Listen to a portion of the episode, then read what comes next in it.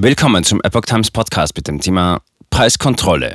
Kartellamt dämpft Erwartungen beim Tankrabatt. Ein Artikel von Epoch Times vom 7. Juni 2022. Das Bundeskartellamt dämpft Erwartungen der Politik an die Preiskontrolle bei Tankstellen.